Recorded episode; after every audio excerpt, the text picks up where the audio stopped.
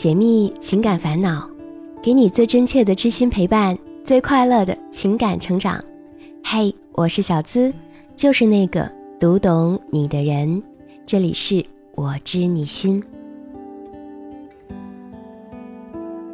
小曼今年二十六岁，在一家私企里做人事工作，至今仍旧是单身。也不是没有谈过恋爱，她大学时谈过一个男朋友，两个人感情还不错，但毕业时由于选择不同就分手了。刚工作时，朋友也帮着介绍了一个，两个人的条件相当，男孩对她也算是上心，所以就试着交往了。但半年后，男孩提出了分手。理由是他总觉得自己住不进小曼的心里。他说啊，他总是忙，会忘掉打电话给他，不回他的信息，甚至有时候忘掉两个人的约会。男孩说，他可以接受他暂时不爱他，但是无法忍受他一直是这个态度。分手之后，小曼也觉得那段感情不是自己想要的，她对男孩没有那种冲动。似乎只是两个相互取暖的人，根本算不上是爱情，所以没办法去投入、去在乎。从那之后，他就一直单身，每天工作、住处两点一线，有空余的时间独自去旅个游、看场电影，日子倒也过得自在。但是，每每看到街上那一对对甜蜜的情侣，还有办公室里的女孩子谈起男朋友时的甜蜜神情，都会让她暗暗的失落。特别是最近，她最要好的两个闺蜜也相继结婚了，就只剩下她还单着。小曼觉得自己各方面的条件也不差呀，一米六二的身高，加上瓜子脸、小细腰，稍微打扮也是美女一枚。可为什么就是没有男朋友呢？家里人都劝她说：“女孩子啊，过了二十五岁以后就不要太挑了，找个差不多的就行了，反正总是要嫁人的。”可是小曼觉得，不都说一定要嫁给爱情才会幸福吗？那么如果没有爱情，她是一定不会嫁的。但是来来往往的那么多人，他的真命天子究竟在哪里？会不会终其一生都遇不到那个最爱的人呢？如果真爱不出现，他是不是真的要再过几年，年龄到了就找个条件差不多的人嫁了，然后就那样将就着过完下半生呢？可是那种日子，想想都暗无天日。如果真要身处其中，还不得绝望？望着都市里的熙熙攘攘的人群，小曼头一次觉得，没有爱情是那样的孤独。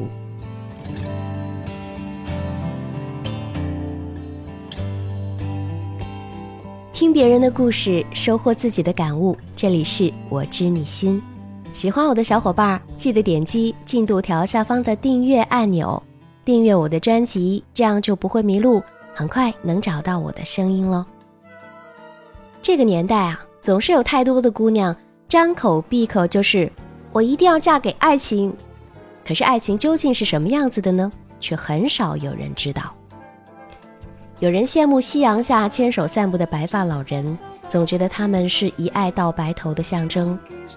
有人羡慕情人节为妻子买大捧玫瑰的伴侣，总觉得他们的故事就是活生生的爱情；有人羡慕地铁站里在人群中拥吻的情侣，总觉得能和爱的人在一起才是满足。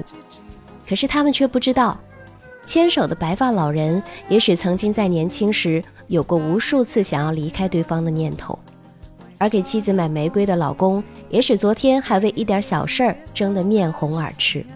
还有地铁里的情侣，也许下一刻就会在眼泪中走向分手。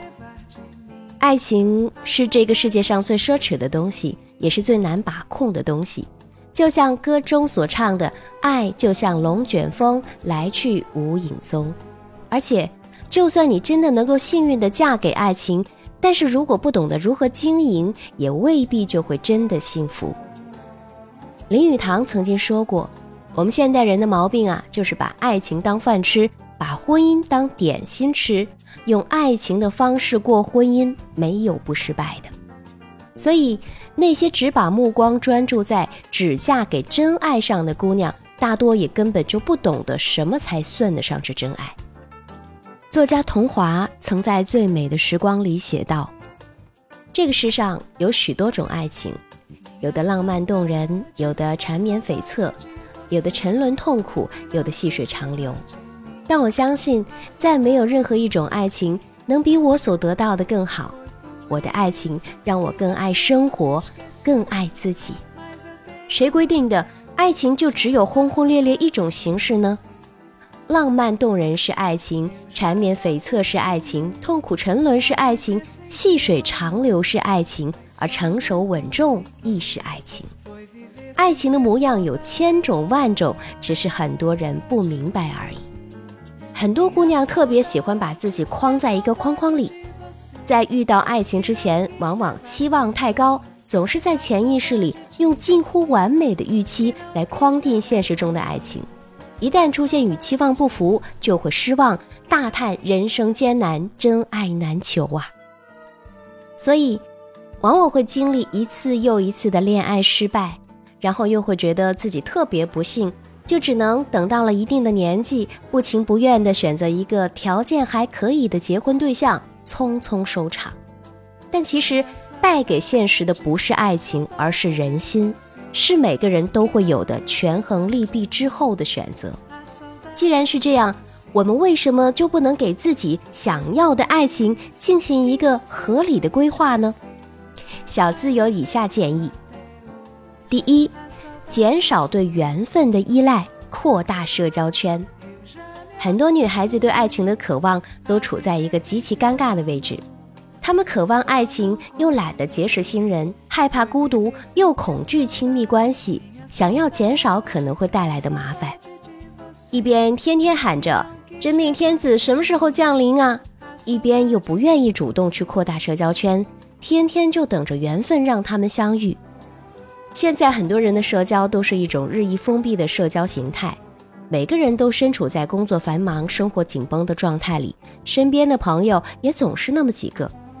而且有的女孩子宁愿把爱寄托在宠物身上，也不太愿意去相信别人。我们在这样的小圈子里，视野被局限，机会被扼杀，社交关系和生活圈子狭窄。心理学上称这种状态为社交茧房。其实缘分这种事情啊，也是讲概率的。你认识的人越多，结交的圈子越广，那么你遇见喜欢人的几率就会越大。所以。何不从现在开始加入舞蹈协会、健身俱乐部、驴友俱乐部、音乐发烧友等等各种圈子呢？或者挑选出你喜欢的圈子，哪怕是线上线下的读书俱乐部，都能够结识不同的人呢。而当你的视野开阔、思维活络，说不定那个你想要找的人就悄悄出现在你身边了呢。当然，作为女孩子，我们任何时候啊都要注意。防人之心不可无，小心渣男的出没。第二，遇见对的人之前，先成为对的自己。有一些女生明明自己只有四分，需要靠美颜滤镜功能才能勉强达到六分，却偏偏把理想的男生设定在八分圈子里面。当然，我们不是说他们不可以期待更好的爱情，毕竟每个人都趋向优秀的人。但要明白的是。想要遇见更优秀的人啊，你首先得努力的提升自己。美国著名的投资家查理芒格曾经说过：“找到好配偶，唯一的最佳方式是，你首先必须值得拥有好配偶，因为从定义上来说，好配偶可绝不是傻瓜。”我的建议是，不要白白的浪费单身时光。你完全可以利用这段时间增加自己的经济实力、个人价值，提高竞争力。只有这样，当爱情来临的时候，你才能有足够的底气去面对它。每个人都要先认清自己，找到自己的真实需求。比如，你希望男朋友才高八斗，那么你也要在才能方面多加努力，才能使自己配得上别人呐。毕竟。也只有势均力敌的爱情，才能经过多重考验，更加长久的走下去。第三，适度降低需求值，放弃完美恋人的念头。有相当一部分的女孩子对爱情都抱着美好的期待，她们经常热衷于被爱情题材的电影或者文学作品塑造出来的爱情观，然后满心期待未来会出现的另一半。几乎对他们有着神一样的预期和设想。他们认为最好的爱情一定是三观相合、口味相同、眼光相似，甚至家庭出身都几乎雷同，也觉得只有这样才能算得上是身心契合，也更容易感知幸福。其实不然，世界上根本不存在完美的恋人，所有关系稳定的伴侣都是在相互磨合中不断成长的。美国斯坦福大学心理学家卡罗尔·德韦克在《终身成长》一书中就提到，人的思维模式可以分为固定型思维和成长型思维。它的定义分别是：个人能力是固定不变的，和个人能力是可以改变的。延伸到爱情的思维模式中，固定型思维模式认为啊，自己和伴侣的特质都是固定的，恋爱关系也是固定的，要么好，要么坏。注定因此在一起或者分开，而成长型的思维模式则认为，所有的一切，自己、伴侣、恋爱关系都是可以改变和成长的。很显然，后者更适合两性关系。没有完全相似的个体，但是我们可以求同存异，在寻找爱情的路上，把你的需求更加细节化、明确化，而不是单单的说凭感觉。爱情里。最不靠谱的就是凭感觉，我们啊还是踏踏实实的去和别人相处，去付出，去接纳，同时也不要怕遇见错的人，因为每一次试错都会离那个最适合你的人更近一步哦。年轻的时候，我们期待爱情，但不仅仅是为了爱情活着。拥有了爱情之后，我们更需要成长，而不是在一段关系里沉默。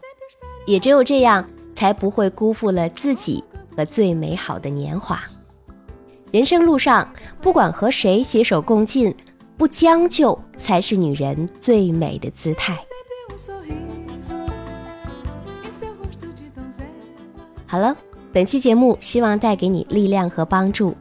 如果你也有情感困惑，可以把你的故事发送至我的邮箱。就有机会成为故事主角，让小资亲自为你解密支招。可以把你的情感倾诉故事直接发送至幺七二八五二八四四 @QQ 点 com，和我近距离互动。还可以在新浪微博搜索“小资我知你心”，是姿态万千的“资”哦。解密情感烦恼，给你最真切的知心陪伴，最快乐的情感成长。我是小资，就是那个读懂你的人。下期声音节目，我们不见不散，拜拜。